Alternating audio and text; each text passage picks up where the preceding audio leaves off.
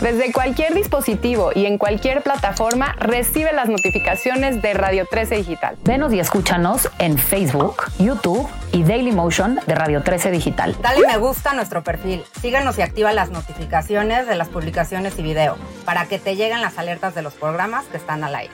Escucha nuestro podcast en Spotify, Amazon Music, Apple Music y Deezer. Síguenos en YouTube. Búscanos como Radio 13 Digital. Suscríbete a nuestro canal y activa la campana para que te lleguen las notificaciones de todo nuestro contenido. Visita nuestra página web www.radio13.mx. Radio 13 Digital, programación consciente.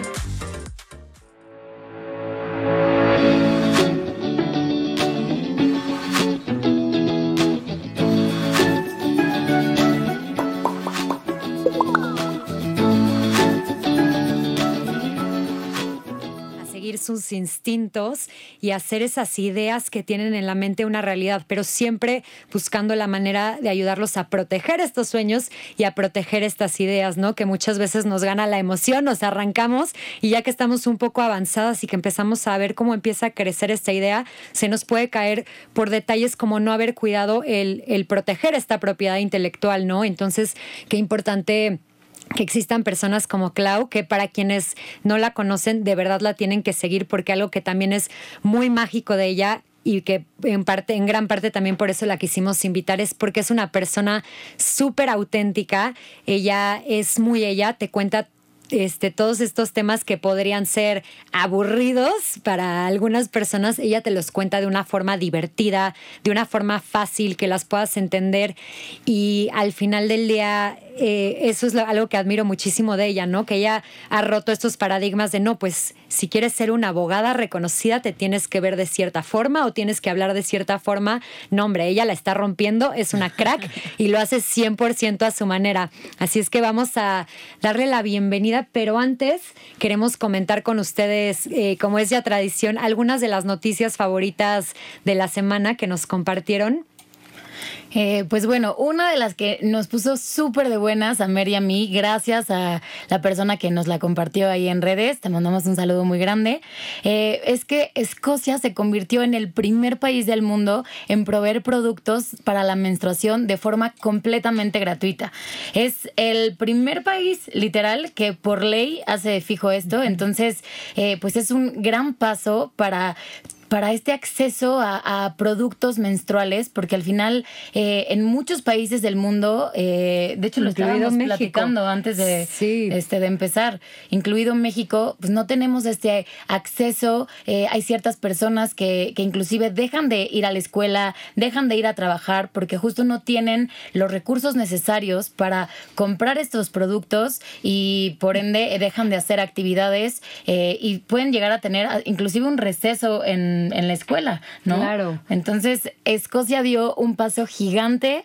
este, de verdad, muchas felicidades y creo que es un ejemplo, un parteaguas de cómo tenemos nosotros que adaptarnos hacia adelante y cómo los diferentes países tenemos que ir adaptando estas normas y ver cómo podemos apoyar a la mujer en estos casos, ¿no? Completamente. Este es un, un derecho que, al que deberíamos todos de tener acceso. Así es que bien por Escocia. Esperamos que en México les estemos copiando eh, muy pronto. Y gracias, Moni Mesa, porque fuiste tú la que nos ah, la compartió. Gracias, Moni. Oigan, y otra, yo no sé qué estaban haciendo ustedes a los 17 años, pero según lo que yo recuerdo, yo estaba jetona en un sillón viendo series en mi casa y nos enteramos, también gracias a la comunidad, que este niño, Mac Rutherford, un piloto de 17 años, se acaba de convertir en la persona más joven en dar la vuelta al mundo en solitario. ¡Qué locura! ¿No? O sea, pensar a los 17 años, como dices, ¿qué estábamos haciendo a esa edad? O sea, yo creo que ni sabía lo que me quería dedicar todavía, ¿sabes? O sea,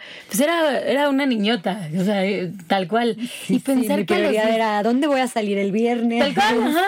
Y ahorita pensar que un niño de 17 años conoció 52 países en 5 meses, viajando solito alrededor del mundo. O sea, como que es, o sea, de las cosas más difíciles de creer. Y está increíble, de verdad. Max, si nos estás escuchando por ahí, te mandamos un grandísimo abrazo y pues está increíble que a la edad que tienes estés poniendo este ejemplo para millones de personas allá afuera de que nunca eres demasiado joven para llegar a alcanzar tus sueños y pues sí. Es belga para y británico, o sea que espero que alguien le traduzca porque no sabemos si habla español.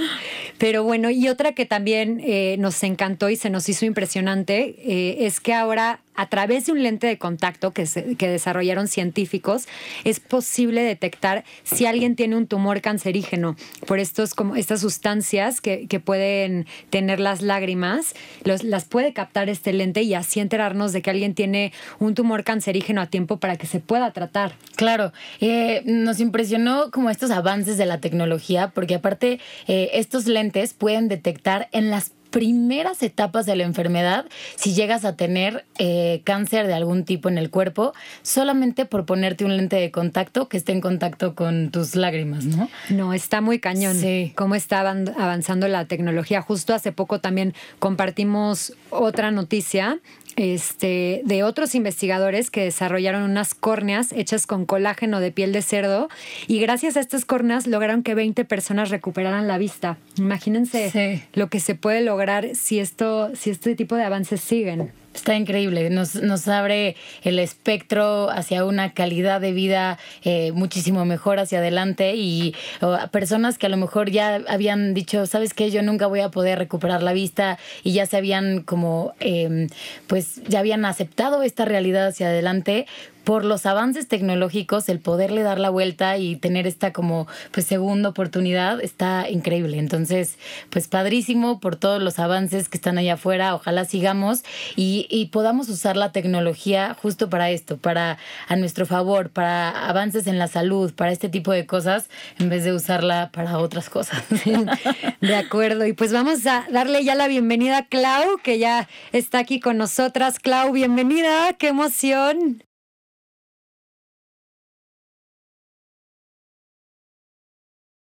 No, hombre. Gracias a ti. Oigan, y dato curioso, para quienes no sabían, ya habíamos invitado a Stephanie Rodríguez, su hermana, a Yajaira Rodríguez. Ya nada más nos faltaba Clau, porque realmente es una familia de cracks, cada una a su manera. Así es que qué emoción que, que ya, que ahora ya nos tocó contigo, Clau.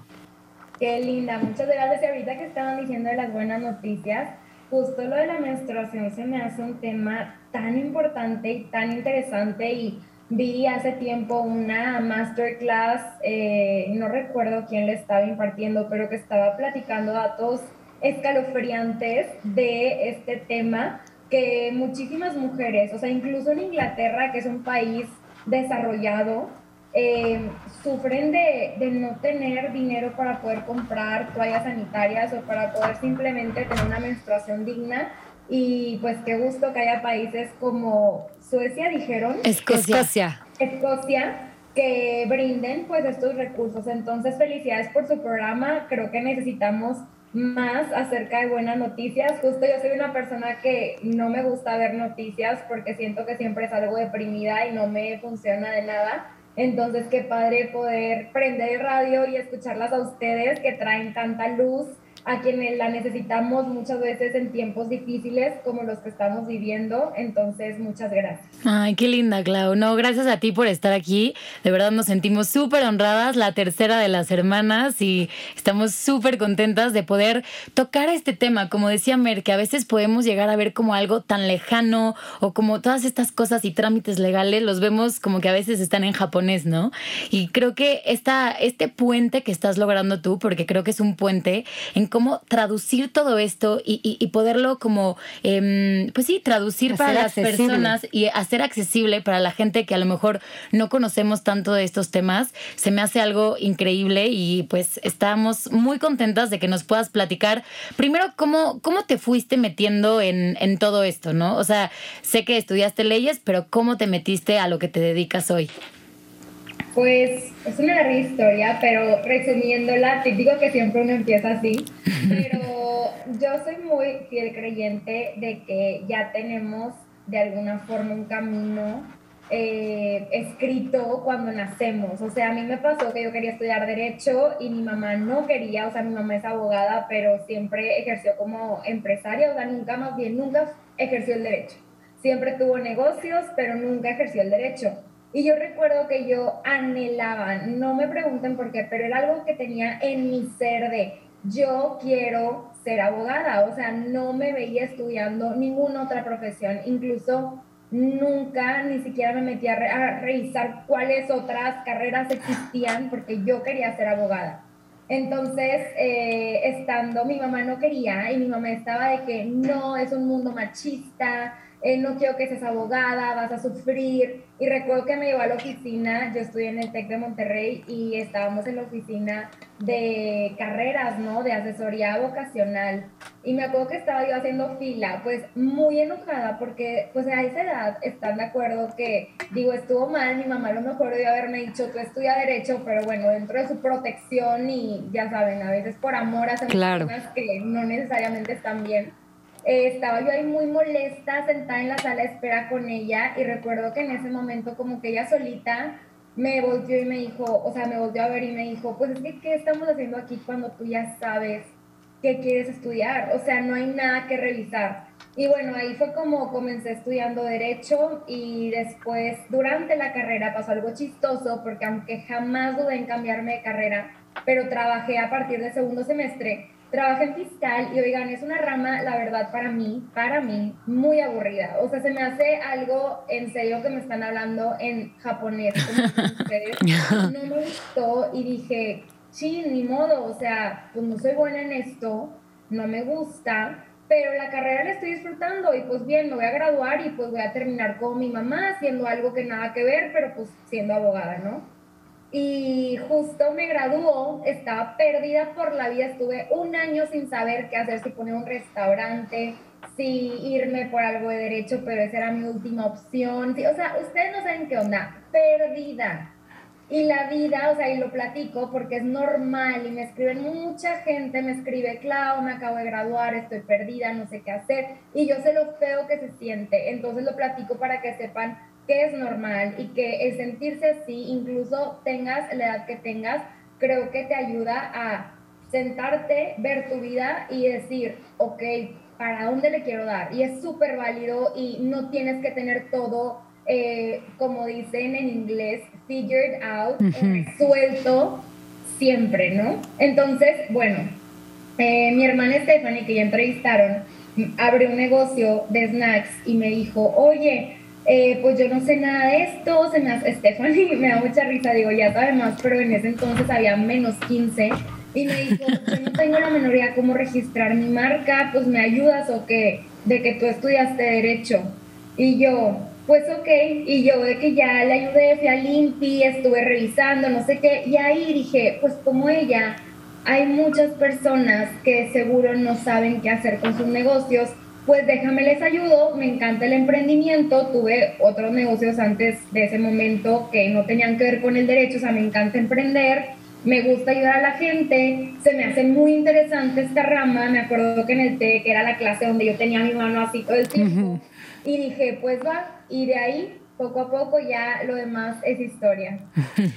Ahora, ¿cómo te has desenvuelto de esta forma tan tú, tan auténtica? Porque al final yo te lo reconozco muchísimo, creo que se requiere también de valor, ¿no? Porque al final es ir un poco contra la corriente en cuanto a lo que estabas acostumbrada a ver en este mundo de leyes y de repente tú hiciste algo muy tuyo en donde sigues ayudando a la gente de manera legal y de una forma increíble, pero siempre respetando quién eres, siempre siendo muy tú y siempre conservando este, este lado divertido que tienes, ¿no? ¿Cómo, cómo ha sido para ti mostrar, mostrarte ante el mundo de esta forma y desenvolverte en este camino así? Pues siento que en un inicio yo lo hice con mucha ingenuidad. Porque yo realmente hasta recientemente como que ya me topé más con abogados de la vieja escuela que no sé cómo explicarles, pero que chocan mucho y es verdad con la forma en la que yo veo toda la parte legal. O sea, en realidad creo que el desenvolverme no ha sido difícil para mí.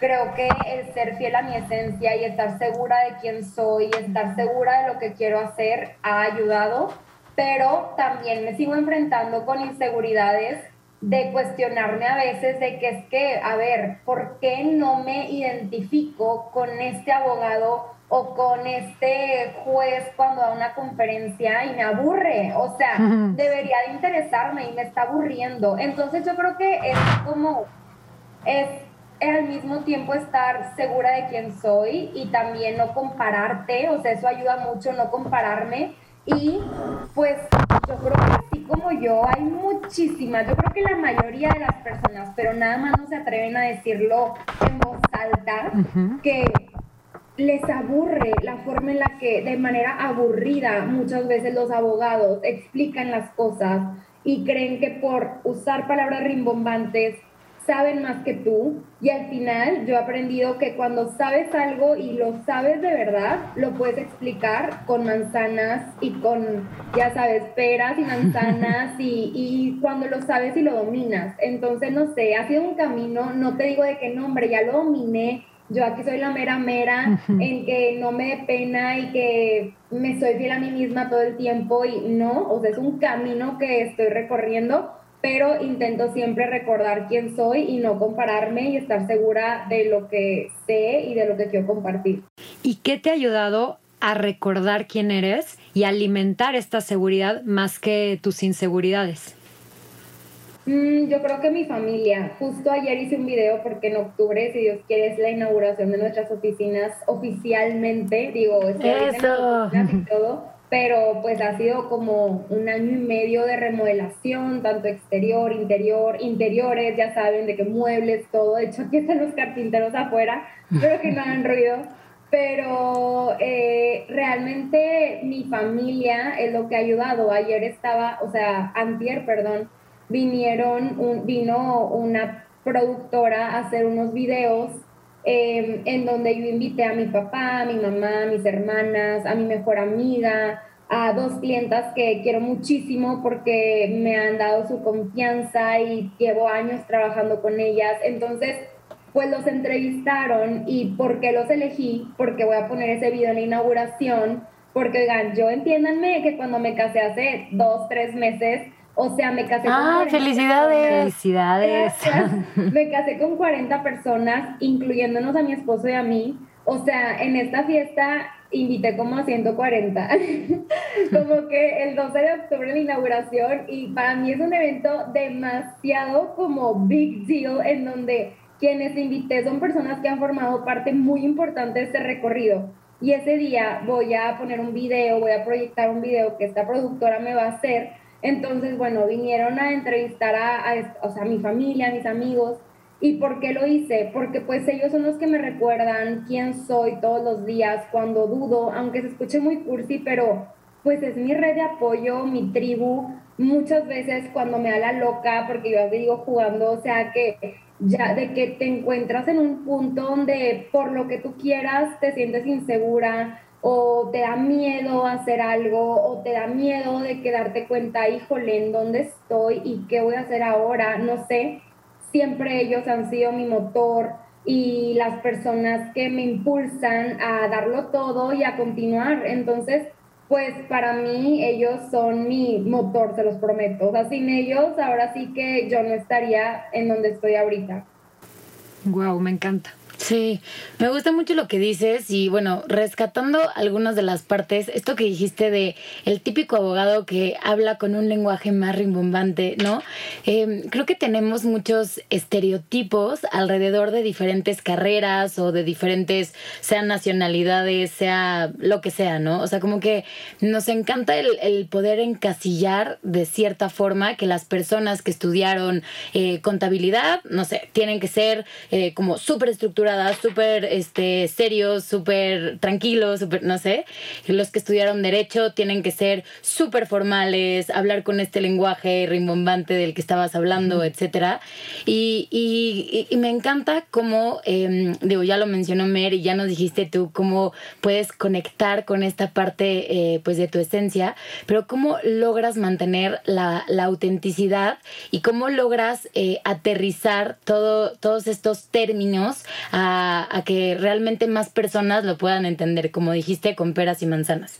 Entonces, en esas estamos y me gustaría preguntarte un poquito, em, para todos los emprendedores que nos están escuchando, porque sé que hay muchos allá afuera, yo también en algún momento he intentado sacar ideas, este, pues con B de Bueno fue otro de esos proyectos que también necesitaron de todo lo que hace Clau Rodríguez. Entonces, amigos, que amigos emprendedores que nos están escuchando, Ahorita te quiero preguntar, Clau, ¿qué nos recomiendas? O sea, ¿qué, ¿qué, es lo que se tiene que hacer para empezar con esto de registrar una marca? O sea, no sé, soy eh, un emprendedor del público, tengo una idea y ya la quiero, ya la quiero sacar, estoy súper emocionada, pero ¿qué es lo primero que tengo que hacer? Como el ABC para registrar una marca. Bueno, lo primero que les diría es que la marca es tu activo intangible mm, de los más valiosos, si no es que el más valioso. O sea, al final ahorita todo se mueve por redes sociales, si no tienes página de internet, casi creo no existes. O sea, estamos en un punto digital en donde ¿cómo es que existes? Bueno, a través de una marca, a través de una reputación. Entonces, por eso la marca tanto se ve afectada de manera positiva como negativa cuando la riegas o cuando alguien te quiere afectar. Es por eso que es tan valiosa e incluso el SAT actualmente embarga marcas. O sea, una manera de, digamos, hacerle manita de puerco a los contribuyentes es embargándoles la marca. Entonces ahí nos podemos dar cuenta, una idea de lo valiosa que es una marca y así como los bienes intangibles de un negocio, llámese know-how, llámese eslogans, cómo se ve un paquete de galletas, que es una imagen comercial, o sea, mil cosas, todo aquello que está detrás, toda la creatividad para que un negocio pueda salir y ofrecer sus servicios o productos. Entonces, si ustedes me preguntan, creo que a lo que recomiendo muchísimo, bueno, es registrar la marca.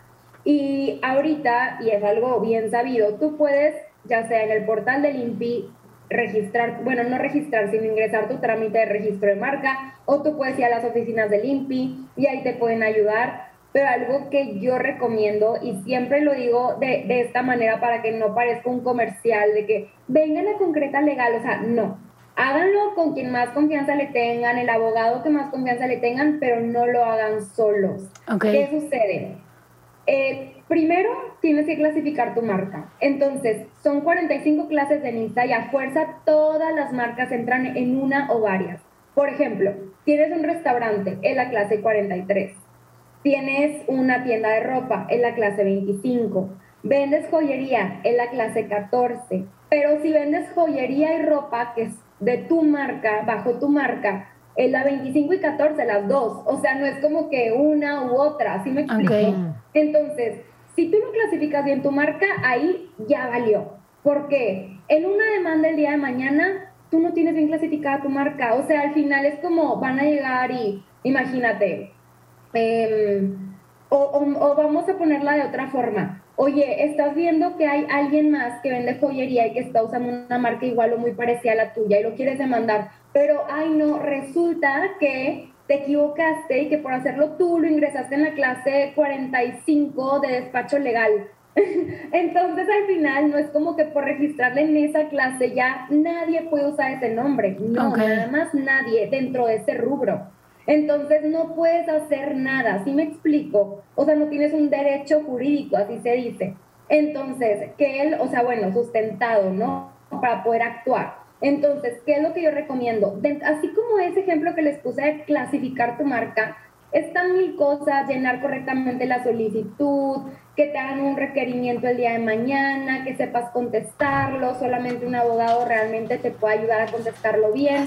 Entonces, ¿qué es lo que yo recomiendo? Que te acerques a un profesional. Em, no nada más estoy yo, hay otros abogados, otros despachos que son muy profesionales y que también son económicos, accesibles, pero lo barato sale caro. Entonces, yo recomiendo que cuides en tener tu marca protegida, que cuides en tener los contratos correspondientes, ya sea con tu proveedor, ya sea con los clientes, por ejemplo, si eres diseñador y dices, pero ¿qué contratos? Bueno, necesitas un contrato de prestación de servicios donde ahí tú dejes claro cuántos cambios tiene el cliente chance de pedir, em, qué tipo de cambios, si son cambios de no me gustó, quiero que lo hagas de cero, o sea, ¿sabes? mm. fechas de pago, o sea, todo eso se establece en un contrato. También si tienes página web, vendas o no vendas a través de ella, necesitas un aviso de privacidad, necesitas términos y condiciones. Entonces, todo esto puede llegar a sonar como muy abrumador, no lo es cuando lo haces con el despacho o el abogado adecuado, pero lo que sí necesitas es que tengas todo en orden, porque se los prometo que al menos si vas en serio con tu negocio, si le tienes fe, de nada te sirve meterle toda la galleta para posicionar tu negocio, dinero, o sea, ¿cuánto te cuesta posicionar una marca? Aparte la inversión de tiempo, ¿no? O sea, también. Claro.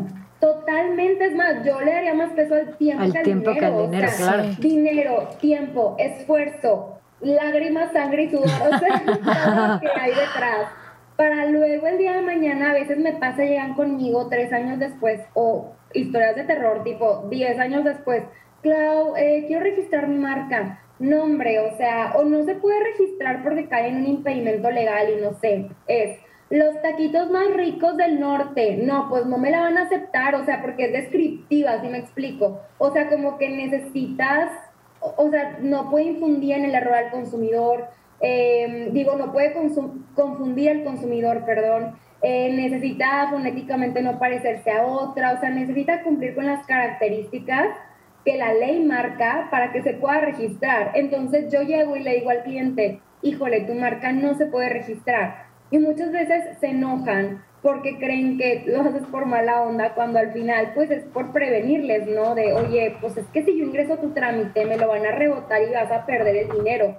Entonces a veces pues está esta molestia detrás que luego ya comprenden de, ok, pues no es culpa del abogado, o sea, fue mi culpa que no me acerqué a tiempo. Pero los, o sea, las secuelas que dejan no hacerlo con tiempo son muy, muy grandes. Entonces, mi recomendación es, no te esperes mucho, espera, o sea, no mandes a hacer un logotipo sin antes revisar con un abogado que tu nombre esté disponible, eh, no te esperes mucho luego en registrarla, una vez que, que, tengas tu logotipo, una vez que tengas un nombre en mente y digas, falta todavía unos seis meses para yo haga mi logotipo, bueno, ingrésala, aunque sea sin logo, pero ingrésala.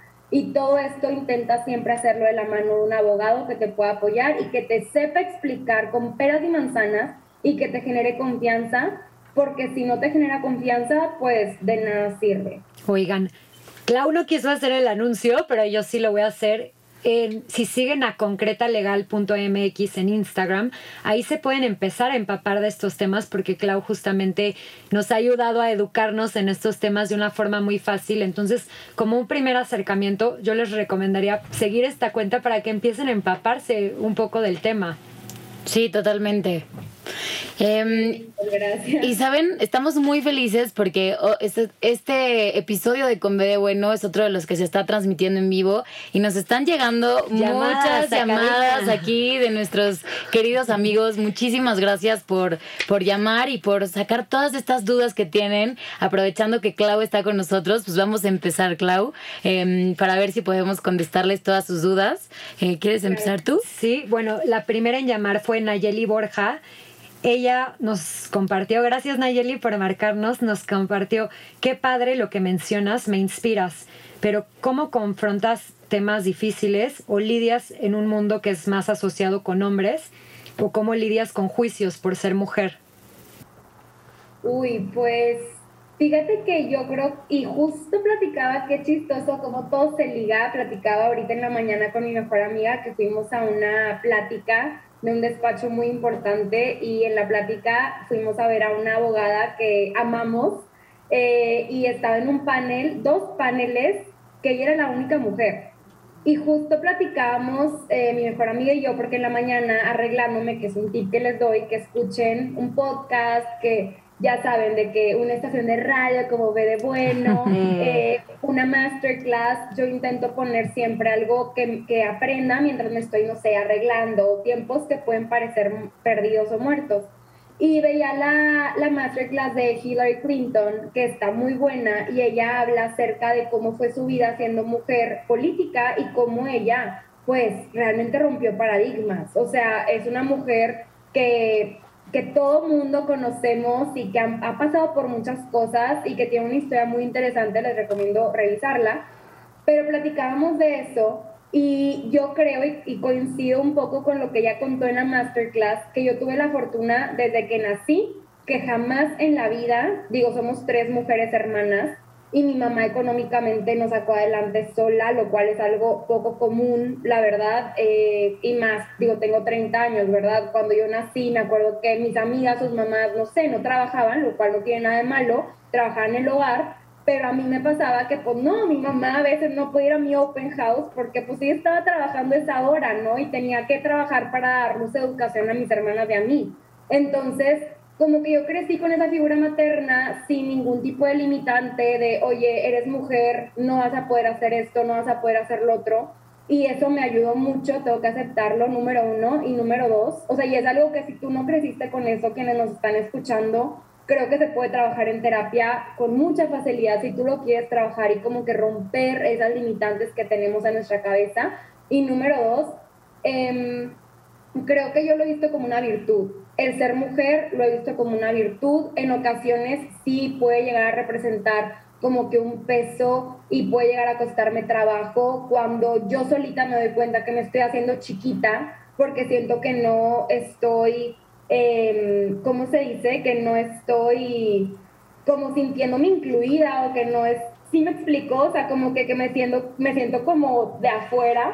Entonces cuando me da, o sea, yo solita me doy cuenta de que, oye, te estás haciendo chiquita porque sientes que no perteneces, es cuando pues rápido empiezo yo solita a cocoguachearme y a darme cuenta de que claro que no, sí pertenezco a este lugar y tengo que, o sea, llenarme de seguridad, pero sí es un reto constante pero creo que si lo vemos como con la virtud de que tenemos las mujeres, creo muchas cualidades, no sé si por biología, no sé si porque socialmente así nos han educado a ser más cuidadoras, no tengo la menor idea, lo traemos en el ADN, no lo sé, pero a lo que sí puedo decir es que, por ejemplo, mi despacho está conformado de puras mujeres, somos siete mujeres, y puedo asegurar que nuestros clientes se sienten súper apapachados, o sea, es como realmente nos preocupamos por ellos. Y siento que es como un tipo de relación de empatía y de calidez que muchas veces,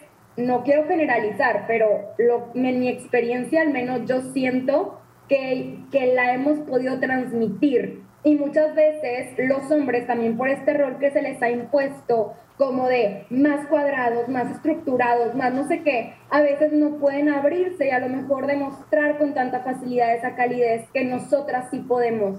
Entonces, bueno, creo que es una escala de grises, no quiero ni decir blanco-negro, pero eh, si lo vemos como una virtud, puede llegar a, podemos voltear esa perspectiva y verlo más positivo. ¿Sabes qué? Me encantó esto que dijiste, que los únicos momentos en los que te has sentido en desventaja por ser mujer es cuando tú dudas de ti, no cuando alguien más, ¿no? Cuando tú te crees, o sea, te haces chiquita porque empiezas a creer en algo que, que, no, es, que no eres tú. Sí, sí, totalmente. Creo que a todas nos pasa por más que te prepares, o sea, justo le decía a Mónica, es que se los juro que es un tema, o sea, es un tema que siento que, que, wow, faltan años.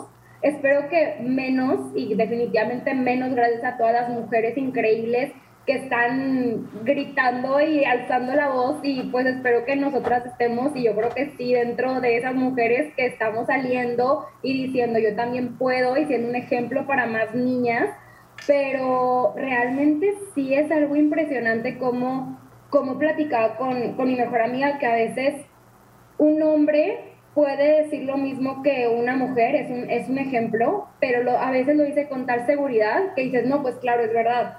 Pero las mujeres a veces nos detenemos antes de hablar de que será verdad lo que voy a decir, chin, la voy a regar, no la voy a regar, no sé qué. O sea, empiezas a cuestionarte tanto que luego tú misma dudas de ti y pues luego no lo dices con tanta, ya sabes, seguridad y certeza entonces creo que es un constante trabajo que tenemos que hacer nosotras y pues en esas andamos. Sin duda, y creo que definitivamente es posible darle la vuelta a esto, que en vez de el ver ser mujer como una desventaja, podamos ver qué son esas virtudes o qué son esas ventajas que nos da el ser mujer y agarrarnos de ahí, aprovecharlas y por ende eh, incursionar en la carrera que sea que queramos estudiar, sea lo que sea lo que nos queramos dedicar y pues hacerlo con, con la frente en alto, ¿no? Sin juzgarnos, como bien dices. Me encantó, me encantó tu respuesta. Em, bueno, tenemos por aquí, no sé si este es más como relacionado a dudas técnicas o como pregunta para ella. Pues sí, es, es técnica. Esa también. Pero bueno, dice Andrea Arismendi. Hola Andrea, gracias Muchas por gracias. llamar. Dice, ¿cómo podemos recibir regalías de nuestra marca si alguien la usa? Pues bueno, pues a ver, esa es una pregunta como si es muy técnica, pero es que depende. Típico que la respuesta de los abogados es depende. Pero sí, depende, o sea, depende si está siendo, o sea, ocasionando un perjuicio para tu marca. Ahí sí tendríamos que ver algún tipo de procedimiento de infracción de la marca que se hace ante el INPI, en donde pues ahí puedes ver daños y perjuicios y puedes ver toda esta parte de eh, pues que te paguen lo correspondiente al daño que se te ha hecho por estar usando una marca igual o similar que esté básicamente afectando tus derechos como titular marcario. Eh, o también podemos verlo desde la perspectiva de decir, pues alguien más quiere hacer uso de mi marca, por ejemplo, una franquicia, imagínense, quiero, o sea, alguien quiere también tener una tienda como la mía bajo mi marca, o sea, lo que conocemos como una franquicia, para eso necesitas la licencia correspondiente, el contrato de franquicia, todo, pero eso también es licenciar una marca y también es obtener regalías a través de esa marca. Entonces, depende en qué sentido, pero esas serían como que mis respuestas y para algo más específico, sin problema, escribe, escríbeme por DM a concretalegal.mx en Instagram y ahí te puedo responder porque creo que estaba muy abierta la pregunta para poder responderla como tan concreta. Justo, creo que las, las preguntas más técnicas valdría la pena que busquen directamente a Clau, justamente para que le puedan explicar mejor su caso, porque yo creo que como dice, depende, ¿no? De cada caso. Entonces ahí sí creo que valdría la pena hacerlo de esta forma. Bueno, por aquí nos llamó también Milton Partida. Muchas gracias por marcar, Milton. Te mandamos un saludo grande. Y esta también es pregunta técnica, pero no sé si esté chance un poquito más, más fácil. O si no, también le contestamos por DM a Milton, pero te la digo. ¿Es ilegal que un trabajador de gobierno registre un logo o una marca a su nombre siendo del Estado? Ejemplo, un alcalde registra un logo de la alcaldía. Em, fíjate que, o sea, no te sé decir si es ilegal o no, porque todo depende de la forma, o sea, como pues de las negociaciones que ha habido internamente, pero sí es importante saber que cada gobierno, por ejemplo aquí Samuel García entró a Nuevo León, yo soy de Monterrey, y trajo consigo un logotipo nuevo, eh, un rebranding del antiguo, o sea, ya no es como el logotipo que conocíamos del Estado de Nuevo León, así como su eslogan de El Nuevo Nuevo León. Y ahí fíjate que yo de hecho hice un chismecito también en mi cuenta de eso hace como un año, no recuerdo bien a nombre de quién lo puso, pero así a bote pronto te podría decir que yo considero que iría a nombre del Estado, pero eso sí no estoy muy segura cuáles son como internamente las eh, reglas que se tienen, quién lo paga, a nombre de quién debe estar, pero así a bote pronto te diría, pues me imagino que el Estado, pero depende. Buenísimo. Esperemos hayamos contestado tu pregunta, Milton. Y si no, no te olvides de mandarle un mensajito directo ahí en su Instagram a concretalegal.mx. Y pues ya está próximo a acabarse el tiempo, caray. Aquí tenemos un reloj Ay, que no. nada más volteamos a ver y decimos en qué momento se pasa tan rápido la entrevista. No lo Sí, puedo creer. Está cañón.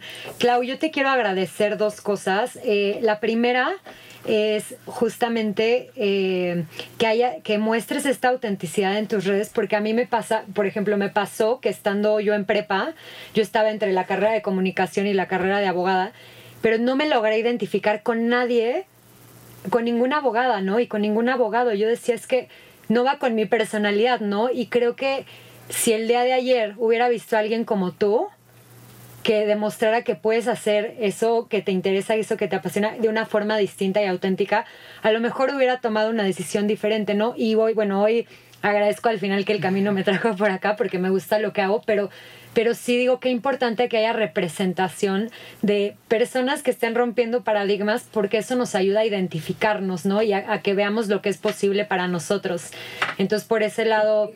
Gracias. Que por cierto, oigan, perdón, pero en lo que estaban hablando hice rápidamente eh, una búsqueda fonética y sí va, o sea, el gobierno del Nuevo Nuevo León en INPI está a nombre del gobierno del Estado de Nuevo León, entonces me imagino que esas son las reglas posiblemente que existen en los gobiernos, solo para que sepan. qué linda, gracias. Pues ahí está Milton.